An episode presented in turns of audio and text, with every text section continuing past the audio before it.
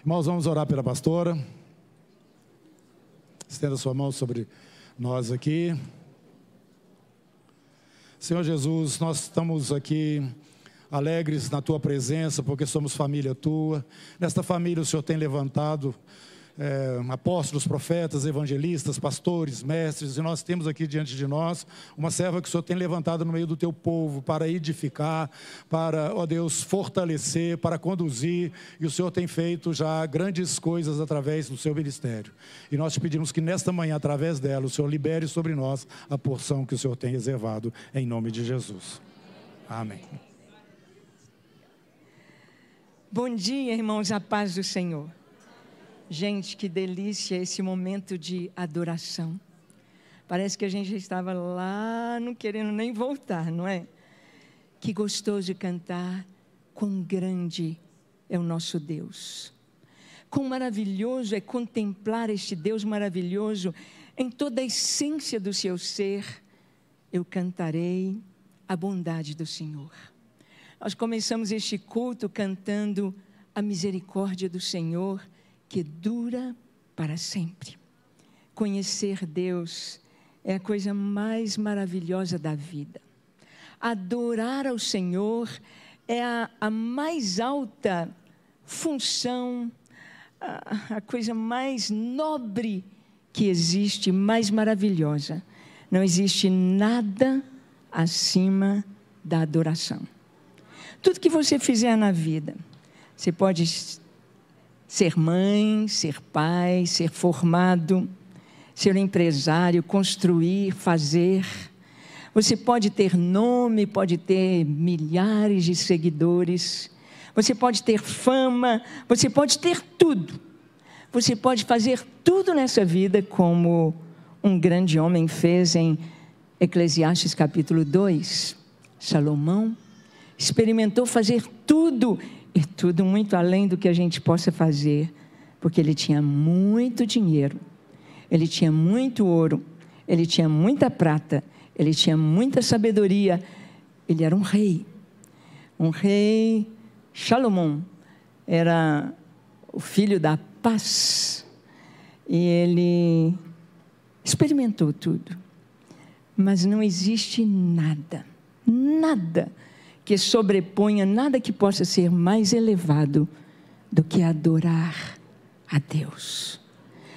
Porque quando nós o adoramos em espírito e em verdade, nós o contemplamos. E quando nós o contemplamos, nós somos iluminados pela luz do seu rosto. E quando nós somos iluminados pela luz do seu rosto, nós vamos sendo transformados. Nós vamos sendo transformados a sua própria glória, a sua própria imagem. Como Ele é, um dia eu serei. Como Ele é, um dia eu verei. Igual a Cristo eu vou ser. Isso é bíblico? 1 João capítulo 3, de 1 a 3.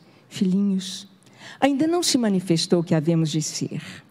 Mas quando ele se manifestar, nós seremos tal qual ele é, porque haveremos de vê-lo como ele é. E nisso, todo aquele que nele tem esta esperança deve ser puro, como ele é puro. É tão gostoso entrar aqui neste salão, neste templo, e encontrar uma palavra ali bem em cima de, do verde: santidade. Santidade é a consequência de adorar a Deus. Quanto mais o contemplamos, quanto mais a sua luz incide em nós, quanto mais temos comunhão com Ele, mais santos, mais puros. A palavra de Deus, as cartas que aqui estão escritas no Novo Testamento, são destinadas aos santos, aos santos que estão em tal lugar, em tal lugar, em Belo Horizonte, aos santos. E nós cantamos que Ele é santo. Deus é totalmente separado de tudo que é mal, que é ruim, que é trevas. Ele é puro. Ele fez o homem puro. Ele fez o homem santo. Mas o homem escolheu o pecado e essa luta tremenda contra o pecado nos faz experimentar e ter dor, lágrimas, sofrimento, lutas. Mas como o irmão leu aqui, Romanos capítulo 8, em todas as coisas, seja espada, seja enfermidade, seja luta, seja o que for, nada nos separa do amor de Deus. E Ele nos faz mais do que vencedores em Cristo. A notícia do Evangelho, a vida do cristão, está muito acima do que a gente possa imaginar. Ela é muito mais real, ela é muito mais poderosa, ela é muito mais profunda do que você pensa. É muito mais. Como o pastor disse aqui, quando nós tomamos a ceia, é a terra ligada ao céu. Quando nós tomamos a ceia, comemos o pão, a gente tem que saber o que significa o pão. Pão, esse pão mais simples, é apenas trigo, água e fogo. Só. Três elementos. Tudo é tão três, né? Jesus disse uma parábola do joio e do trigo. Ele diz que os joios são filhos do diabo, semeados no campo de Deus, semeados pelo inimigo na igreja. Tem gente enviada pelo diabo, é filho do diabo, é mentiroso, é hipócrita, é fingido, é dissimulador, etc. Mas o trigo plantado são os filhos de Deus. Eu e você somos trigo. E o trigo é para quê? É para plantar e morrer para dar mais trigo. E trigo é para quê? É para colher e moer e virar farinha e virar pão. Alimento mundial. Pão. Pão na Bíblia simboliza morte. Morte. O trigo tem de morrer. O trigo tem de ser moído não é fácil. Quando Jesus passou pela moenda no Getsemane, Getsemani, ele disse: A minha alma está profundamente triste até a morte. Não é fácil. Fiquem comigo. Fiquem comigo. Três vezes ele pediu aos discípulos para estarem com ele. E os discípulos perderam o maior de todos os privilégios. Imagina, nunca mais eles teriam aquela oportunidade nunca mais. Algumas oportunidades chegam para a gente que nunca mais nós vamos ter se não aceitarmos. Se nós não compreendermos o que Deus tem para nós, nunca mais, nunca mais. Nunca mais Jesus passaria pelo Getsemane. Nunca mais ele pediria aos discípulos: Eu preciso de vocês. Orem comigo. Eu preciso apenas de alguém dizendo amém a minha oração. Eu preciso apenas de um ombro humano, porque eu estou com o corpo humano. Eu preciso apenas dessa mão no meu ombro, dizendo: Estamos aqui, Senhor. Nunca mais. Jesus, pela terceira vez, chama os discípulos que estão dormindo no Getsemane e diz: Levantem, acordem, acabou. O traidor se aproxima. Nunca mais o trigo é para ser moído. O trigo é para ser moído.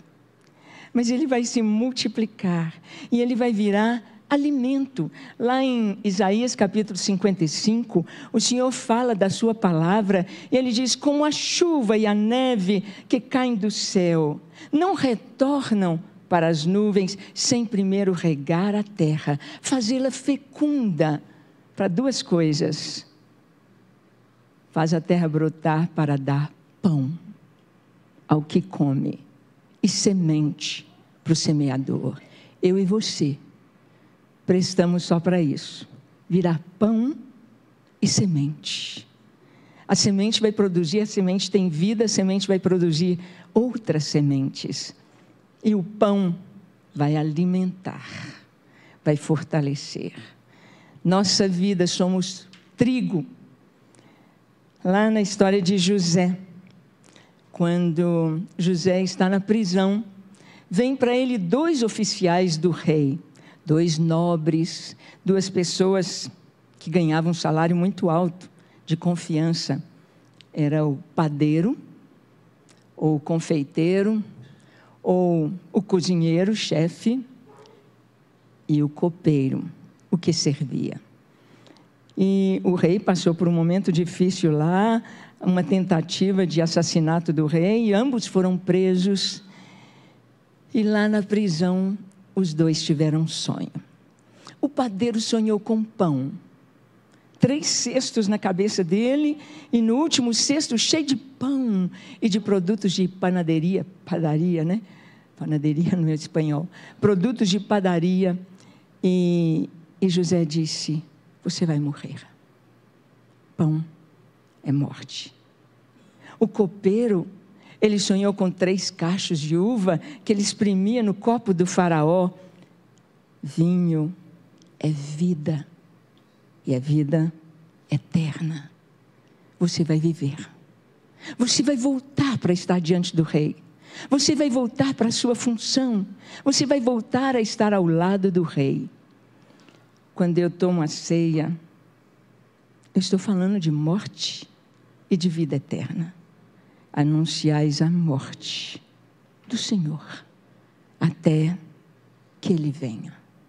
Quando eu como pão, eu me identifico com Cristo e eu digo: eu estou pronta a morrer por Cristo. Ontem estava vendo um vídeo, não sei se vocês viram esse vídeo, no Afeganistão, uma praça, matando cristãos já vários corpos lá, aquela praça empapada de sangue. Essa cena de matar cristãos é muito comum desde dois mil anos atrás, quando Jesus disse: O mundo vai odiar vocês. Vai odiar vocês. Vocês vão ser perseguidos. Você quer vir após mim? Pega a sua cruz. É morte. É morte. Mas não é morte no sentido de aniquilamento, de tristeza, de dor, de perda. É morte no sentido de gerar vida. É morte no sentido de multiplicar. É morte de dizer não para mim mesmo e sim para Deus. É, é você virar mil, dois mil, cinco mil, milhões de grãos de trigo através da sua vida. A nossa vida alimenta nossos irmãos. A nossa experiência, certa vez, o campeão de Deus, Sansão, ele estava indo para Timna, ele estava indo para encontrar com a esposa lá, fazer o casamento, levando os pais dele para pedirem uma filisteia como esposa, e ele encontra um leão novo. Não significa que era um, um leãozinho bebê, Leão novo significa que não era um leão velho, não era um leão desdentado, era um leão forte. É um leão que mata, é um leão que ataca. E ele rasgou aquele leão como se rasga um cabrito, só com as mãos, só com as mãos. Quando ele volta naquele caminho, ele pensa: puxa, é, será que eu matei mesmo um leão só com as minhas mãos? Será que esse leão foi recente? Talvez a carcaça dele esteja por aqui. E ele encontra a carcaça do leão e ali tinha uma colmeia. As abelhas fizeram uma colmeia, se instalaram ali para multiplicar e produzir mel. Ele fica tão maravilhado, ele pega favo de mel. Hum, mel da minha vitória. O mel do leão vencido. E ele dá para os pais. Os pais comeram sem saber o que havia acontecido. Cada vitória que nós temos contra o inimigo, cada vez que você vence a tentação, cada vez que você vence o inimigo, você adquire mel, alimento, energia, força multiplicadora para você, para sua família e para quem tiver contato com você. É lindo demais. A vida cristã, ela é muito mais profunda, ela é muito mais abrangente, ela é muito mais real. A gente não vem à igreja para receber uma bênção ou para ter força para a semana, absolutamente. A gente vem para adorar, celebrar com nossos irmãos.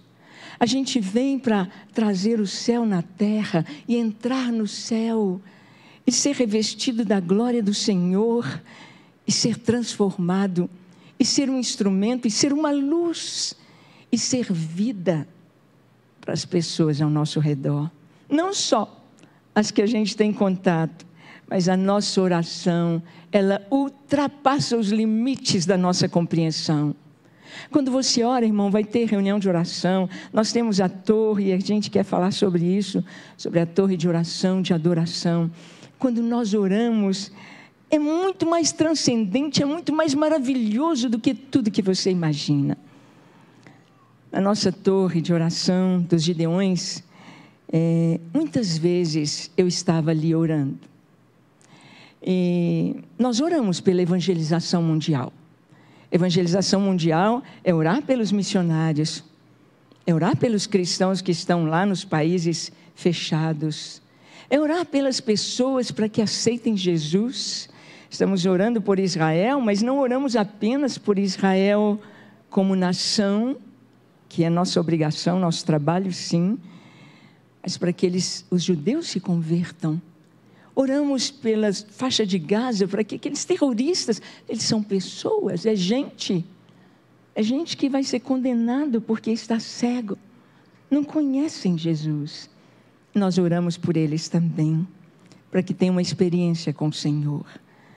E algumas vezes ali na torre, Deus me mostrava algo.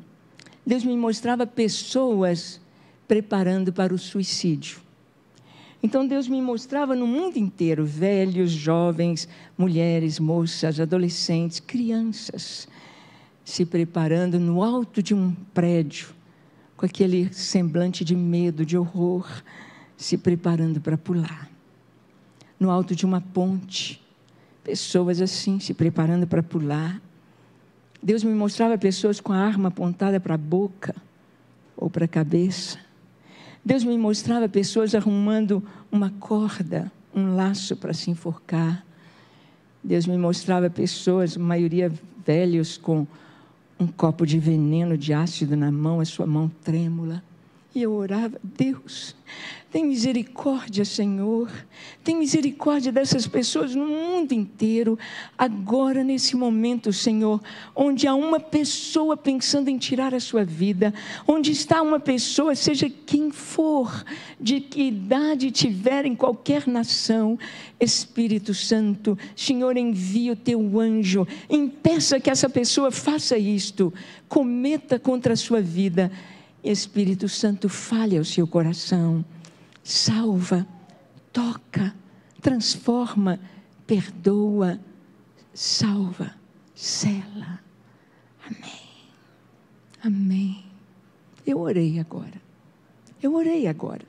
Eu não sei onde chegou a minha oração. Eu não sei. Mas eu orei. Eu estava indo para Israel no mês de maio. Não sei se foi. É maio, maio para junho.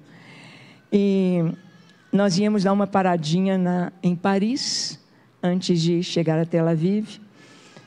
E quando saímos de São Paulo para Paris, na hora de descer do avião, todo mundo já fica de pé, já esperando, e a gente aguardando aquele Boeing grandão descer tanta gente. E enquanto eu estava em pé ali me preparando para descer, chegou uma moça, seus 36, 38 anos, muito bonita, chamada Glória, Glória Haas. E ela falou, pastora Ângela, eu falei, sim. A gente, nós éramos uma equipe de uns 40, éramos 40 pessoas na caravana, e crente senta do lado dos outros no avião, vai compartilhar a sua fé. Encontra crentes e prega para não crentes também, não é verdade? E aquela moça chegou, pastora Ângela, eu falei, sim. Ela disse: Olha, estava ali perto com os irmãos que vão para a caravana e eu queria dar um presente para a senhora. Falei: Que coisa boa. Muito obrigada. Ela disse: É o meu livro que conta a minha história. E ela me deu o livro e falou: Já fiz uma dedicatória para a senhora. E só de pegar o livro, na capa do livro, era o rosto dela. Era uma foto só do seu rosto. E só de olhar a capa eu entendi a história. A metade do rosto era como muçulmana e a outra metade como uma princesa, com um diadema, com uma coroa na cabeça. Ah, você era muçulmana e aceitou Jesus. Eu pensei que ouvir uma história de muçulmanos que têm sonhos e visões com Jesus. E perguntei para ela: Olha, a gente já vai descer do avião e daqui a pouco a gente vai tomar caminhos diferentes. É, me conta só um pedacinho, o momento que você aceitou Jesus. Eu vou ler o seu livro, e li o livro dela.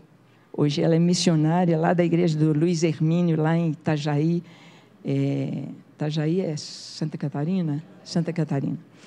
E, e então, conta só um pedacinho quando você aceitou Jesus. Ela disse: Senhora viu, eu nasci no Líbano, minha família é muçulmana, criada no islamismo, e meus pais vieram para o Brasil. É muito longa a história dela, mas ela disse: no Brasil, eu me tornei uma empresária. Uma empresária muito bem sucedida. E uma empresária muito bem sucedida. Procurando Deus, não encontrando. Ela disse: Eu experimentei todo tipo de pecado que se puder imaginar. Eu experimentei tudo. Experimentei de tudo. Tinha dinheiro, morando numa casa muito boa ali em Camboriú, minha casa de dois pisos, e entrei numa depressão profunda e pensei em tirar minha vida. Não valia a pena viver, viver para quê?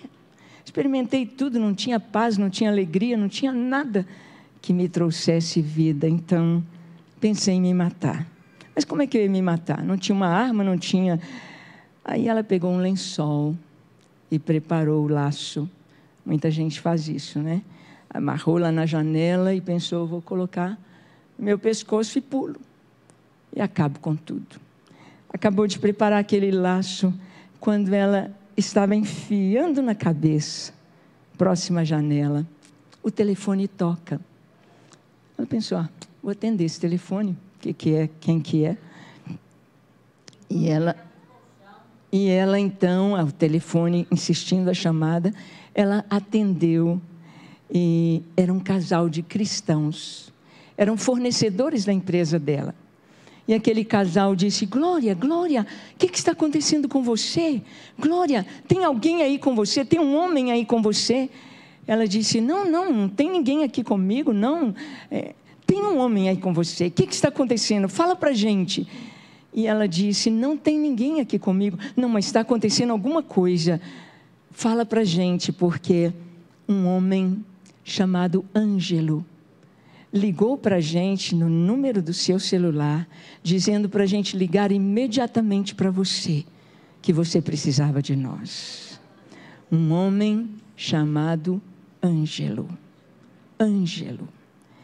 E ela disse, ela começou a chorar e disse: Olha, se vocês não me ligassem, eu estou preparando para me matar agora, vocês iam me encontrar morta. Não faça nada, nós estamos indo para aí agora. E vieram para sua casa, falaram de Jesus. Ela entregou sua vida ao Senhor, tornou-se uma missionária. E eles pegaram o celular e mostraram para ela: Olha, a chamada do seu número. Ela pegou o telefone dela, não tinha nenhuma chamada do número dela. Exatamente como eu tinha orado. Senhor, manda teu anjo. Eu creio que Deus providenciou aquele encontro ali no avião para dizer: olha, não é só Glória Haas que foi salva do suicídio e que encontrou Jesus. Eu estou te mostrando uma respostinha da sua oração. Você não pode imaginar até onde chega a nossa oração. Você não pode imaginar o que significa a sua adoração para você, para a sua família, para a sua descendência e no mundo espiritual. O que isso significa? Assim como o pastor Neif disse aqui, que o contrário também é uma realidade. Que aquilo que não fazemos de acordo com a vontade de Deus, estamos fora dessa proteção, estamos em desobediência e sofremos consequências. Mas nós não vamos adorar a Deus por causa das consequências negativas se não obedecermos, mas por causa das coisas maravilhosas em obedecê-lo, em servi-lo. Ai, só a introdução, irmãos. oh, Jesus. Antes de ler a palavra aqui, só quero apresentar para os irmãos. Nossa filha Suzy e o Kaiser foram membros aqui da igreja. Suzy deixou uma história muito linda. Escrevemos sobre a sua vida e esse livro, os livros que a gente vai apresentar aqui, são recursos que a gente levanta para missões. E Suzy aceita Jesus aos quatro anos de idade, aos oito, nove anos, ela teve chamado missionário, aos doze fez a primeira viagem missionária. E a Suzy foi realmente, como o nome dela diz, um líriozinho do Senhor aqui na terra. Os irmãos a conhecer, uma bênção. É, o nosso livro Dia a Dia, e eu quero dizer que a Márcia, cadê a pastora Márcia? Fica de pé aí, Márcia. Gente, a Márcia escreveu um livro maravilhoso de adoração. Hoje mesmo, antes de vir para cá, eu estava adorando o Senhor, adorando e com o que ela escreveu, maravilhoso. Então, são livros que você precisa ter para adorar. Ali é só adoração. Aqui é meditação na palavra, dia a dia. É um bom presente, gente. Dá Bíblia de presente, dá livro de presente. Está vindo Natal, amigo oculto, sei lá, empresa.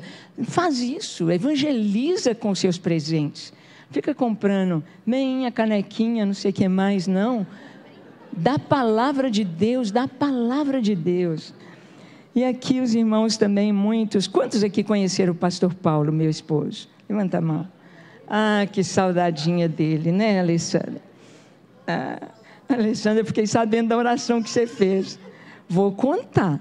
Acredita que a Alessandra fez uma oração para o Senhor, falando assim: Ah, Senhor, estou com tanta saudade do pastor Paulo, eu não posso ir aí, mas o Senhor dá um beijo e um abraço nele para mim. Não foi, Alessandra? bonitinho demais lá no monte. Mas aqui está o livro que ele escreveu. E o Paulo falava assim: Eu não sei falar, eu não sei pregar. Paulo era médico. Não sei pregar, né, Regina? Regina esteve conosco ali um bom tempo com ele. A Regina falava que, ela era, que ele era o pastor dela, que era o pastor de uma ovelhinha só.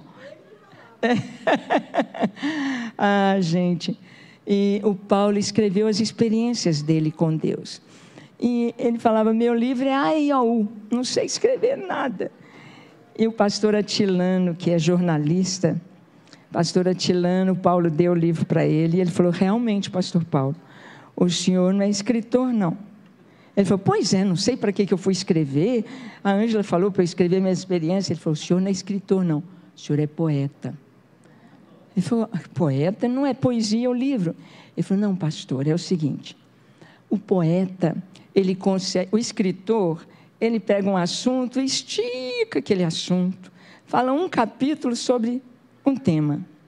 O poeta, ele pega o capítulo e põe numa frase.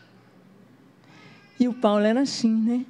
As frases dele, né, que ele deixou para nós, ele dizia assim: quando a gente ora, a gente traz o céu na terra. Quando a gente adora, a gente entra no céu. Quando a gente ora, a gente fala com Deus. Quando a gente adora, a gente toca nele. São as frases dele. E aqui está o livro, então eu só trouxe aqui para os irmãos, está a família aqui, né? É, porque a gente tem muitos desafios em missões. Eu queria que você ficasse de pé e tomasse a sua Bíblia e abrisse em Isaías 40. Não vamos demorar, não. Isaías capítulo 40, a partir do versículo 12, diz assim: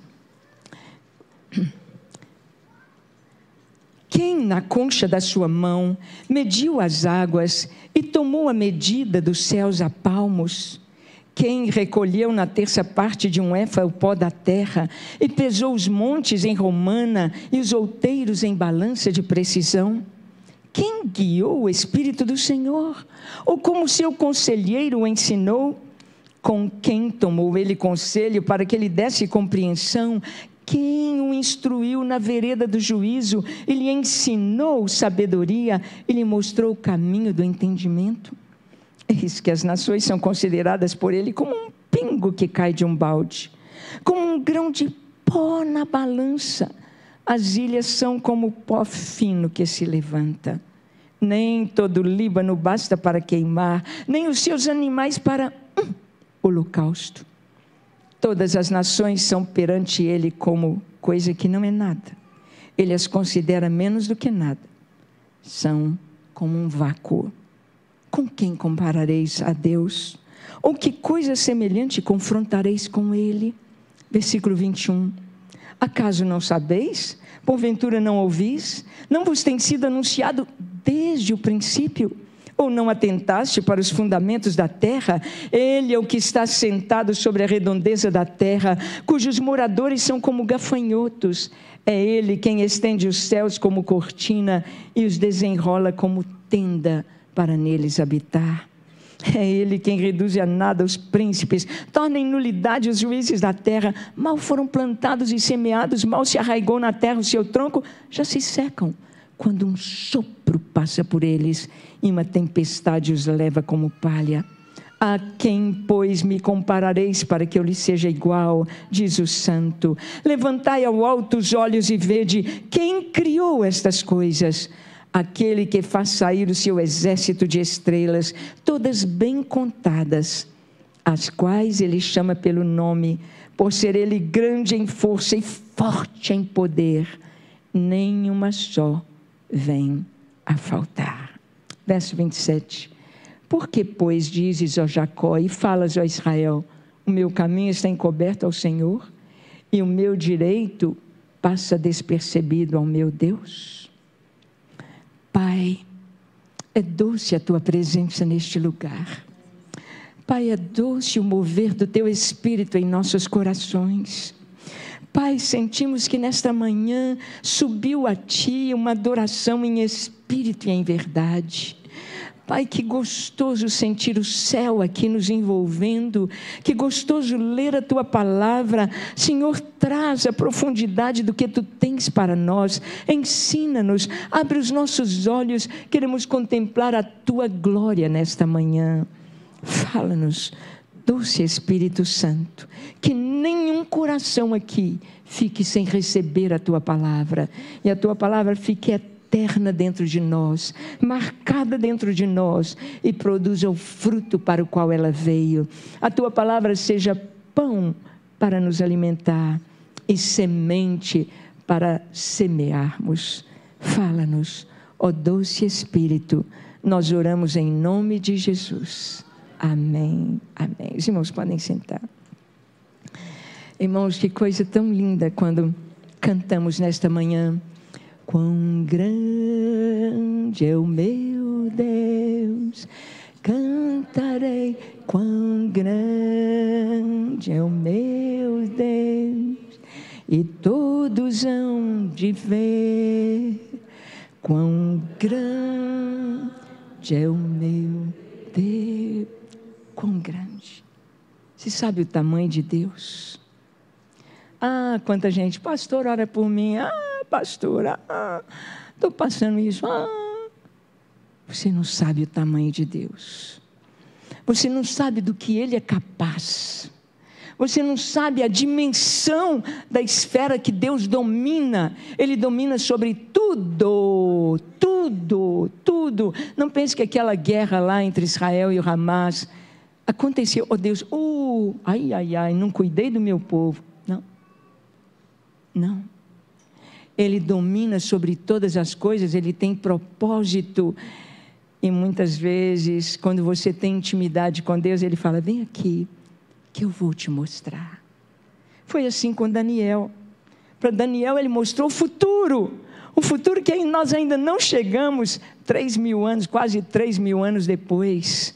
Ainda não chegamos no que Deus mostrou para Daniel, que é a consumação dos séculos. Quão grande é o Senhor, o tamanho de Deus. Aqui, eu me lembro do pastor Neif contando quando comprou esse lugar aqui, essa região não valia muito dinheiro, não é verdade? Não tinha valor. O pessoal comprava aqui. Teve gente que arrependeu de ter vendido o lote aqui por preço, falava preço de banana. banana está caro agora, né? então, daqui, pensando em ter uma torre neste lugar, foi o propósito de Deus para aqui ligar Belo Horizonte aos céus e trazer os céus para Belo Horizonte, para Minas Gerais, para o Brasil e para o mundo. E você faz parte desta visão de Deus. Deus colocou esta igreja neste lugar com um propósito de ser luz, de trazer os céus, de ter aqui um altar. É tão lindo a gente saber que onde há uma torre, aqui tem uma torre dos Gideões.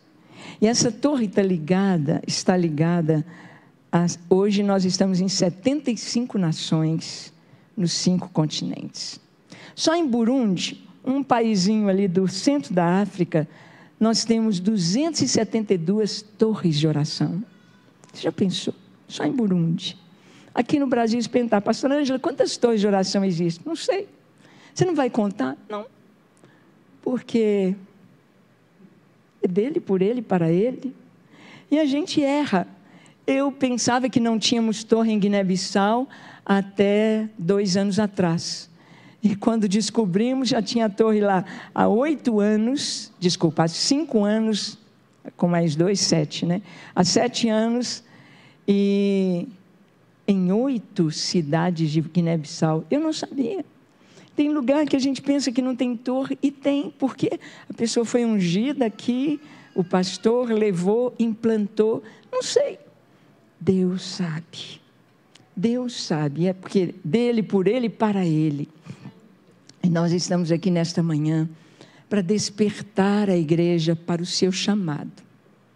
A gente só é feliz quando está no centro da vontade de Deus. Aí problema deixa de ser problema, e glória é toda do Senhor, e é maravilhoso. Então, nesta manhã, a gente quer trazer esse avivar deste chamado, conhecendo quem é o nosso Deus. Você já pensou no tribunal de Cristo? Você sonha com o tribunal de Cristo? Quando você vai passar lá a sua vida, a gente hoje, antes eu pensava que o livro da vida era um livro. Eu pensava assim, traz os livros aí vamos abrir, tudo escrito, né? Hoje, a gente sabe que o livro da vida não é não é só escrito, não. Porque com a tecnologia que nós temos hoje, ó, Estão lá no Tribunal de Cristo. Ângela Messia Valadão Sintra. Tum. Apertou um botãozinho lá. 3D.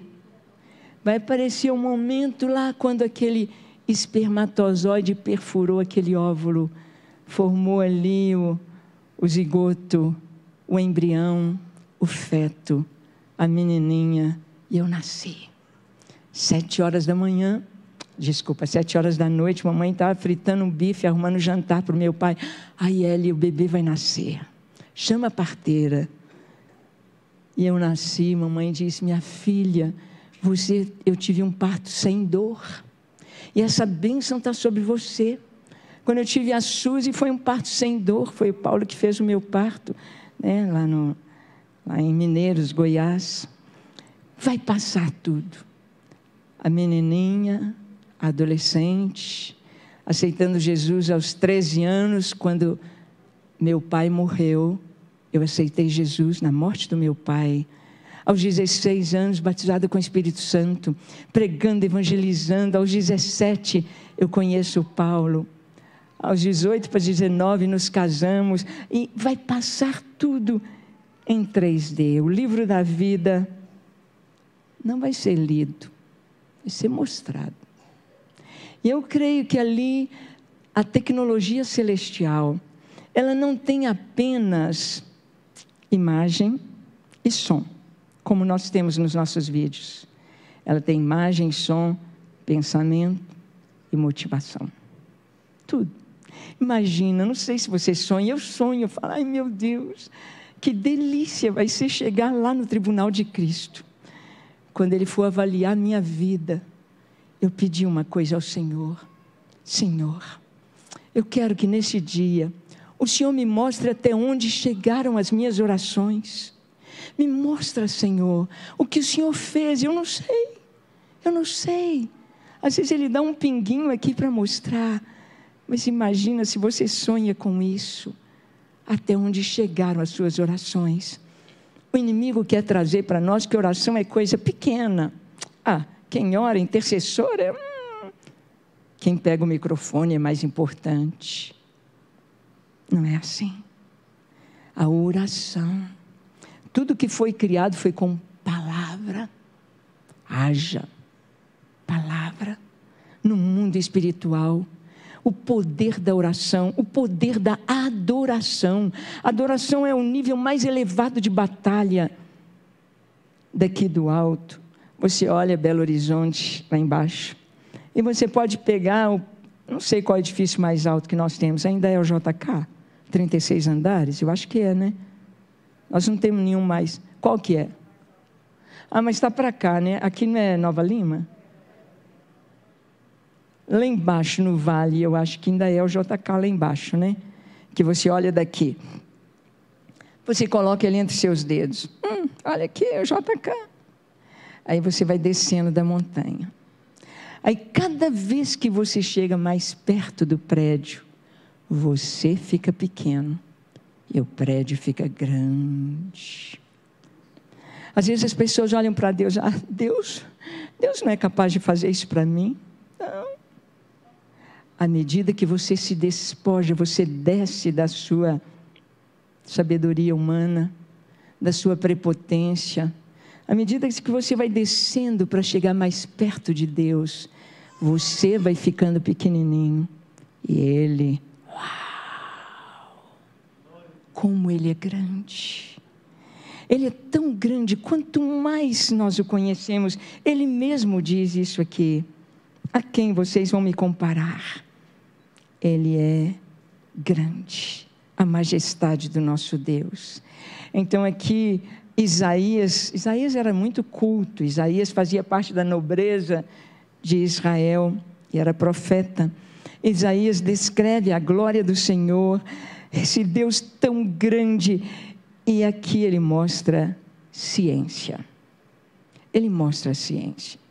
Nesta manhã, nós queremos trazer para os irmãos um, um toque de avivamento para a sua vida de oração. Um toque de avivamento para a sua vida de adoração. Pois para isso vivemos. Isso estaremos para sempre com o Senhor contemplando Sua glória. E é inesgotável a sabedoria de Deus. Olha, gente, quando eu estudava, o, o átomo era prótons, nêutrons e elétrons. Hoje as subpartículas. Quanto mais estuda, mais se sabe que a gente não sabe nada, mais tem para descobrir, descobrir, descobrir, descobrir, descobrir. A gente vê o desenvolvimento da tecnologia e a gente não pode imaginar o que Deus falou na Torre de Babel. Opa, vou separar esse povo, porque não vai ter limite o que eles vão fazer. A tecnologia vai. Então vamos separar esse povo, não está na hora, não. Por que a tecnologia hoje? Para acelerar a vinda de Jesus. Eu não sei até onde chega esse culto. Você sabe, pastor Neif, até onde vai chegar esse culto? Não sabemos. Não sabemos. Deus direciona. Pode chegar em lugares que você nunca imaginou. A tecnologia é para acelerar, apressar e preparar a vinda de Jesus. Então, nós temos esse, esse chamado. E estivemos conversando com o pastor Neif sobre algo que está acontecendo nos nossos dias, muito triste. Eu estou fazendo um curso, gente, já estou com 73 anos, hein? Quantos aqui têm a minha idade? Ou mais do que eu? Ó, tá vendo que pingo? Que pinguim? Vocês vão chegar lá também, pode deixar. Vão chegar bem, bem fortes, bem bonitos, né? Oh, glória a Deus. Estou fazendo curso de pós-graduação em educa é, cosmovisão cristã e a educação. E assim que eu terminar, quero fazer o de especialização do TDI. Por quê? A igreja precisa de mestres, a igreja precisa de cientistas, a igreja precisa de jovens aqui que vão estudar a verdade, que vão trazer valor para a ciência, que vão trazer é, o orgulho de conhecer e de ter esse livro que é sobre todos. Se hoje você pegar todos os livros de biologia, matemática, física, química, todos os livros, filosofia, tudo, tudo, tudo, e você colocar nessa sala aqui, ó, todos os livros, todas as línguas, tudo que você tem de ciências hoje, e põe a Bíblia junto. Espera 100 anos aqueles livros todos que você colocou estarão desatualizados, menos a Bíblia. Menos a Bíblia. A Bíblia atravessou, aleluia, recebe, Senhor, tu és digno de receber a glória pela tua palavra. A Bíblia, ela não foi escrita como um livro de ciências. Se Deus escrevesse a Bíblia com linguagem científica, a gente não ia entender nada. Se Deus pusesse as equações todas aqui, a gente não ia entender nada, não é? Não é essa a proposta da Bíblia, mas a Bíblia é cheia de ciência. Nós lemos aqui o Senhor dizendo: Quem na concha da sua mão mediu as águas, tomou medida dos céus a palmos. Quem recolheu na terça parte de um éfa o pó da terra e pesou nos montes, pesou os montes em balança de precisão, em Romana e Zolteiros em balança de precisão. Quem falou para o Isaías que a porção seca é um terço? Espera lá. Quem recolheu na terça parte? A terra. Nosso planeta tinha de chamar água, porque tem mais água do que terra, né? Quem falou para ele que é um terço de terra? Está escrito aqui. Quem falou para ele que a terra é esférica, é redonda? Como está escrito aqui, verso 22, ele está sentado sobre a redondeza da terra. Durante tanto tempo, achando que a terra era quadrada, a terra era é, um plano em cima da tartaruga, em cima do elefante. E aqui Isaías está falando a terra redonda. Jó fala que a terra está suspensa no vácuo. Quem falou isso para ele? A Bíblia é um livro de ciências. Como assim que Deus mandou circuncidar os meninos no oitavo dia? Nem no nono, nem no terceiro, no oitavo. Porque no oitavo dia o nível da vitamina K através da. Está me faltando aqui a proteína. Há um aumento da proteína, como é que chama? protombina. Há um aumento da protombina na corrente sanguínea do ser humano no oitavo dia. Então a cicatrização é acelerada. Quem falou isso? Saneamento aqui, o Senhor disse, o povo lá no deserto, olha, quando você quiser ir ao banheiro, você vai ter uma, uma espátulazinha, uma faquinha de madeira Aí você vai lá no seu lugarzinho, escondidinho, cava um buraco, faz as suas necessidades e cobre. Porque Deus diz, Deus não quer ver nada errado. O que, que é isso? Saneamento. Isso é saúde, é sanitarismo, isso é ciência. Quem que ensinou que a terra não precisaria de adubo nem de fertilizante se eles cuidassem da terra por seis anos, plantassem seis anos, e no sétimo deixasse a terra descansar, não colhessem para comércio, colhessem só para comer e deixasse o fruto cair, apodrecer. Como assim que no sexto ano iria dar super safra? A gente tem ouvido de super safras, mas o pessoal tão ganancioso vem a super safra e depois eles continuam plantando. Os judeus lá eles estão obedecendo essa regra. planta seis anos, o sexto ano dá super safra, que dá para cobrir o ano que eles não vão plantar. Quem ensinou ciências? Quem ensinou? Nós estamos vendo aí, durante um tempo, a igreja é que era responsável pela educação. Pela Bíblia, quem é responsável pela educação é a família. É a família. Seu filho vai perguntar e você vai responder. Você vai ensinar. Gente, eu descobri que lá em casa meus pais fizeram homeschooling comigo sem perceber. Sabe por quê? É, somos sete irmãos. E o papai tinha a oficina dele de sapateiro. E a mamãe cuidando da casa. A mamãe ajudava no para casa. O papai ajudava na prova. Porque aquela época era muita decoreba, não era? Os questionários de geografia, de história, de ciências, não era? Fazia pergunta e você decorava. A gente sabia de cor as capitais de todas as nações do mundo, os acidentes geográficos, os rios, as montanhas, as cordilheiras, não sabia?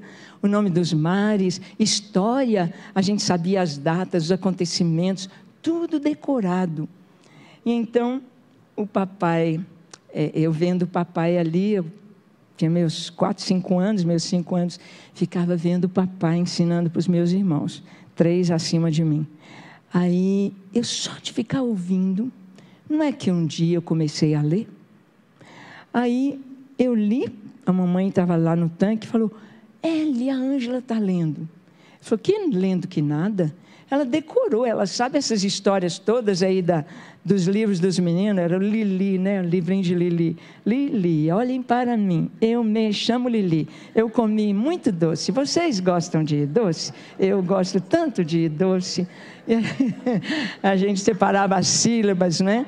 E esse é o método certo para aprender a ler e raciocinar. Porque esse método global, ele veio tirar dos nossos jovens a capacidade, o pessoal não sabe ler hoje. Não lê direito, não lê com pontuação, não lê. Gente que, é, gente, eu conheço, eu estou por dentro de advogados, professores, filósofos que não fazem a concordância verbal correta, não falam bem corretamente, não pronunciam bem as palavras, não sabem ler por causa da mudança do método, né? Então, aí o papai falou: não, ela decorou. Aí ele falou: então vamos ver. Aí o papai pegou o jornal e falou: lê aqui. Eu tinha cinco anos. E não é que eu li, claro que eu li gaguejando, né? Igual o menino, o homem disse. Fui lendo assim, mas li. O Ângela está lendo. Aí o que, que aconteceu? É, como eu já estava lendo, Aí o papai me pôs para tomar os questionários dos meus irmãos. Né? Então, geografia, história, ciências, aí eu fazia pergunta, eles respondiam, eu via se estava certo. O que, que aconteceu? Quando eu fui para a escola, eu já sabia. Eu já sabia aquelas lições de português, de português não, de, de geografia, disso. Isso foi homeschooling sem querer. Aí várias matérias eu fechei, passei com nota máxima, porque eu já sabia, já sabia aquela mesma matéria. A família, se souber a importância, nossos filhos estão indo para a escola e eles estão se perdendo lá. Estão trazendo ideologia marxista, ideologia de gênero. A meninada está toda na droga, na promiscuidade eles dizem que dos nossos jovens, 30% dos universitários hoje que entram para a faculdade, 30% é, são cristãos evangélicos. Evangélicos, 30%. Desses 30%, cada 10, 7 desviam. Vira o que não é, prova o que não devia e se perdem. De quem é a culpa?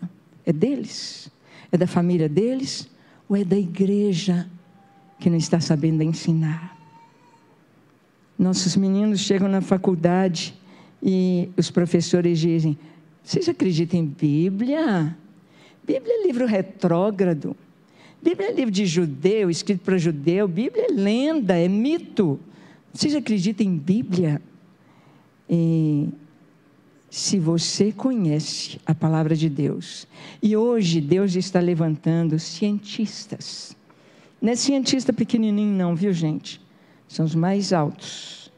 Nós temos o Dr. Marcos Eberlin, que está entre os 2% dos maiores cientistas do mundo hoje. Ele é doutor em Química, é o top da espectrometria de massa, escreveu três livros. Um dos seus livros, Foresight, ou Antevidência, ele foi é, referendado por três prêmios Nobel de Física e de Química nos Estados Unidos. Prêmio Nobel. O livro dele, no primeiro mês, ficou entre os mil mais vendidos pela Amazon. É esse tipo de gente que está trazendo ciência, mostrando que a Bíblia está acima de toda ciência. Mostrando que tudo que está na Bíblia, Gênesis 1 e 2, é verdade. Que Deus criou todas as coisas em seis dias, dias de 24 horas. Que o dilúvio é uma realidade científica. E a igreja precisa disso. E nós precisamos disso. E nós precisamos de saber quem é o nosso Deus. Eu quero fechar só trazendo aqui, talvez muitos de vocês já me ouviram falar sobre isso, mas o, o menino chega na faculdade e o professor fala: Você acredita em Bíblia? Você acredita em historinha de Adão e Eva? Aí o menino que conhece o TDI, Teoria do Design Inteligente, que é o que está se levantando no mundo hoje para confrontar a teoria da evolução. Teoria da evolução é balela, teoria da evolução já caiu, já não tem, ela não tem evidência, não tem comprovação. É a mesma coisa que falar que esse púlpito aqui surgiu sozinho. Daí pulando lá o, o petróleo, extraiu, sei lá, acrílico, não sei de onde que vem, deve ser alguma coisa de petróleo, né? É, sozinho pulou e desenhou e está aqui. Eu sei que não foi, não é? Mas a teoria da evolução é isso aí. E nós cristãos, a igreja entregou a educação para a escola. Falou assim: a igreja cuida da fé e a escola cuida da eh, ciência. Errado. A igreja cuida de tudo, porque o dono da ciência, o dono da sabedoria é o nosso Deus. E nós estamos deixando os meninos achar que o professor é que sabe. Não é o professor que sabe. O que sabe é o Criador. É o Senhor que fez. Então o menino chega lá e o professor diz: Você acredita em historinha de Adão e Eva? E ele diz: Sim, professor, eu acredito. Eu vou contar para o senhor a historinha de Adão e Eva em linguagem científica, o que está na minha Bíblia. Está escrito lá, professor, que Deus fez o homem do pó da terra, não é do barro.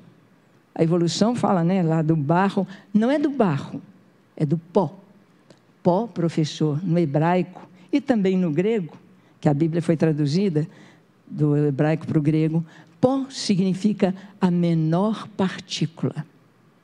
E para nós, a menor partícula chama átomo. Está escrito na minha Bíblia que Deus fez o homem dos átomos da terra. Então, a primeira lição que a minha Bíblia fala para o senhor, professor, é que o ser humano é composto de átomos da tabela periódica da do planeta Terra. O homem não pode viver em Vênus, não pode viver em Marte, não pode viver em nenhum outro planeta, porque a tabela periódica, os elementos dos outros planetas, não contém tudo que nós temos, são diferentes. Então, a primeira liçãozinha, o homem foi feito do pó da terra. Segundo, pastor, professor, está escrito que Deus soprou nas suas narinas o fôlego de vida. Professor, me dá cientificamente uma definição de vida. O que é vida? A ciência não sabe. A ciência sabe o que é um ser vivo. Ele multiplica, ele respira, ele excreta, ele se reproduz. Mas o que é a vida? O que é a vida? A ciência não sabe. Não sabe. Ela não consegue criar.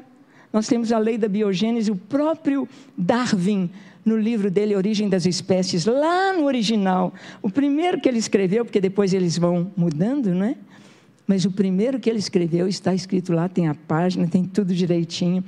Ele fala da meba primordial, que surgiu a, o primeiro ser vivo, onde foi soprada nele a vida. Soprado? A vida soprado veio de quem? A minha Bíblia diz. A minha Bíblia diz, professor, que o meu Deus é a vida. Jesus disse: Eu sou a ressurreição e a vida. E ele provou que ele é a vida, porque ele ressuscitou um morto de quatro dias. A ciência não sabe. A minha Bíblia diz: O que é a vida, professor? Eu quero contar para o senhor, professor, como é que Deus fez a mulher. Está escrito que Deus fez Adão cair num pesado sono. Ó, oh, professor, isso chama em ciências anestesia geral. Deus deu anestesia geral em Adão. E Deus abriu o seu lado, tirou uma costela e fechou o lado com carne. Ó, oh, professor, em linguagem científica, isso significa cirurgia plástica. Deus pegou a costela e transformou a costela na mulher e trouxe para Adão. Ó, oh, professor, o senhor sabe que nossos ossos chatos têm medula óssea vermelha. E a medula óssea vermelha tem células tronco. Deus fez uma clonagem do homem, formou a mulher. Ó, oh, professor, nunca Deus podia fazer primeiro a mulher para depois tirar dela o homem, porque a mulher tem cromossomos XX. Mas Deus tinha de fazer primeiro o homem, porque os cromossomos dele são XY uma clonagem do homem para XX é possível. Então, isso é o que a minha Bíblia diz. E, ó, professor, se o senhor, o senhor sabe, né? Mas se o senhor clicar lá no Google, Eva mitocondrial, o senhor vai ver que a doutora Rebeca, nos Estados Unidos, na década de 90, 1997, fez uma pesquisa, porque na nossa célula tem a organela da mitocôndria, e o DNA da mitocôndria ele só varia na mulher. Nós recebemos da mãe, não varia no homem. Então ela foi descobrir, foram fazer a pesquisa de onde nós viemos. Ela separou 147 etnias. Pegou lá os aborígenes da Austrália, africanos, asiáticos, europeus. Pegou 147 mulheres de diferentes etnias e foi fazer um mapeamento genético lá dos cromossomos da mitocôndria. Sabe o que ela encontrou, professor? Que todos os seres humanos que vivem hoje, 8 bilhões de pessoas, viemos de uma única mulher, que viveu no norte da África. E ela deu o nome dessa mulher primitiva de Eva, Eva mitocondrial. E se senhor for na minha Bíblia, no capítulo 2 de Gênesis, está escrito: E deu Adão o nome de Eva, sua mulher, por ser ela a mãe de todos os seres humanos. A minha Bíblia é científica. Nós precisamos, irmãos, trazer para os nossos jovens cosmologia, física, química, biologia. Há 20 anos atrás, não foi mais ou menos nessa época da, da doutora Rebeca, um grupo de cientistas, inclusive alguns ateus, cientistas ateus e cientistas cristãos, se reuniram para questionar a teoria da evolução. Vamos ficar de pé nessa hora. E então eles começaram a ver as falhas da teoria da evolução. E começaram a escrever. Dr. Michael Behe escreveu o livro A Caixa Preta de Darwin. Se você é universitário, você é um professor, você é um engenheiro, você é um, um advogado, você é uma pessoa que tem um curso superior. Entenda o TDI, leia esses artigos, acompanhe o canal da teoria do design inteligente, porque nós precisamos munir nossos jovens de ciência, da verdadeira ciência. Nós estamos vendo a ideologia de gênero gênero, a coisa mais absurda, falar que ninguém nasce homem nem mulher. A pessoa pode fazer a cirurgia que for, adotar a, a, as práticas que quiser. Trilhões de células no corpo dele vão dizer: é mentira. Você é XX, mulher. Ou você é XY, homem. Eu vi uma, um depoimento de uma mulher, coitadinha. Ela, aos 16 anos, fez a cirurgia trans e ela falando: é um absurdo o que fizeram comigo. Eu tinha 16 anos e eu nunca vou ser homem. eu só estou dando lucro para a indústria farmacêutica, porque o tanto de remédio que eu tenho de tomar, os controles que eu tenho de ter, e eu nunca vou ser homem, eu não me sinto homem. Eu nunca vou ser homem. O que fizeram comigo? Mas a, a, a nossa líder dos Gideões Mirins é dentista, trabalha para a prefeitura. Ela falou: Tia Ângela, nós tivemos uma reunião com o pessoal do governo. Nos mandaram colocar um baleiro de camisinha para dar para as crianças a partir de nove anos. E dizendo que é para a gente estimular a cirurgia trans nos consultórios de odontologia. É o que nós estamos vivendo hoje, a mentira. Mas é nossa responsabilidade. Eu fico muito feliz porque conversei com o pastor Neif sobre isso e ele disse: Não, pastora, estamos juntos. Nós vamos caminhar juntos, junto com estes cientistas. Estude. Pegue os argumentos todos mostrando que a Terra é jovem, que o universo é jovem, que a segunda lei da termodinâmica acaba com a teoria da evolução. Estude, passe para os seus filhos, os pequenininhos, ensinando. A ciência diz que todas as crianças creem em Deus. Elas perdem a fé no que vão aprendendo. Mas no mundo inteiro, as crianças creem em Deus. Por isso Jesus diz: Deixai vir a mim os pequeninos. Não os embaraceis, porque dos tais é o reino dos céus. Então nós temos esse desafio. Queremos trazer estes cientistas aqui, queremos munir e capacitar os nossos jovens para a faculdade. E nessa manhã, eu queria trazer um desafio. Nós cantamos que o nosso Deus é grande. Nós cantamos eu te entrego todo o meu ser. Você cantou de verdade? Ou você cantou porque estava escrito? Eu te entrego todo o meu ser. Eu me entrego a ti. Gente, tem coisa mais gostosa do que sonhar com o futuro. E o futuro está todo escrito e passo a passo tudo vai sendo cumprido. Não tem coisa melhor do que amar ao Senhor e servir ao Senhor. Essa igreja é uma igreja que Deus levantou para ser adoradora, intercessora, para ser uma igreja de bênção, de referência. Você está aqui porque Deus te pôs aqui. Mas você está aqui com um propósito, não é só para cantar e ir embora almoçar com a família. Você está aqui não é só para receber mas é para dar.